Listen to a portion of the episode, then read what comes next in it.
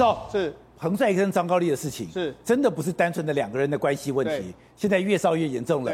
现在。有人讲烧到寒震了，没错。实际上，目前为止来说的话，这个六中全会下礼拜就要开，就这个时候呢，哎，中纪委，我们讲这个彭帅案爆发之后，中纪委就贴这个新这个天津的这个文章。就这几天的时候，哎，中纪委又贴了一个新的文章。这个文文章呢，它叫做“信贷腐败，缘何多发”。那结果知道大家往下看的时候，哇，看到一个人的名字叫做顾国敏啊。哦、那顾国敏是谁呢？他其实是工商银行的上海分行的行长。那哇。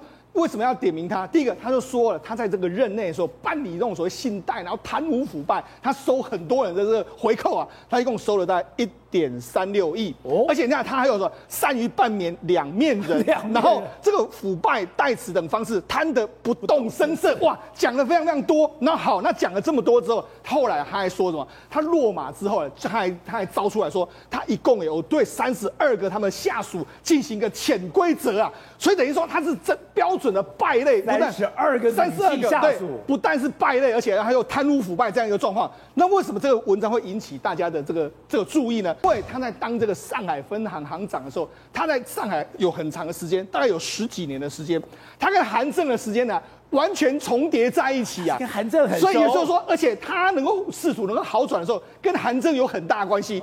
所以人家说，哇，糟糕，他这个是等于要烧到这个韩正嘛？那韩正呢？韩正是上海帮嘛？所以你既处理了这个天津帮之后呢，他又要动这个上海帮，所以这个整个斗争的意味呢，就开始越来越明显了。所以四大雷区全爆了，对，天津，对，上海、深圳、香港，对，好，那为什么为什么要斗韩正呢？哎。因为韩正在最近因为房地产税的时候，让习近平下不了台，他就开始动你哈。那除了这个之外，事实上还有另外一个就是深圳，深圳有个最新的叫做佳兆业集团，他在今天爆了，他现在确定说他还不出钱来。那我目前还不出钱来之后，你知道他的这董事长被人家说他牵扯到一个叫蒋玉尊的，蒋玉尊是谁？蒋玉尊是前深圳的常委，他是江派的一个人，所以等于说现在呢。很多都是真还在清理江派而来的，就一个一个都来了。好，那事实上呢，你就你就说，难道习近平就真的无敌了？也不是无敌，因为最近来来说话，有一个文章，这个文章是从新华社发出来的，叫《十问中国经济》。哦，它里面讲到一个就是非常有意思哦。我们那时候其实习近平一直在说我们我要共同富裕，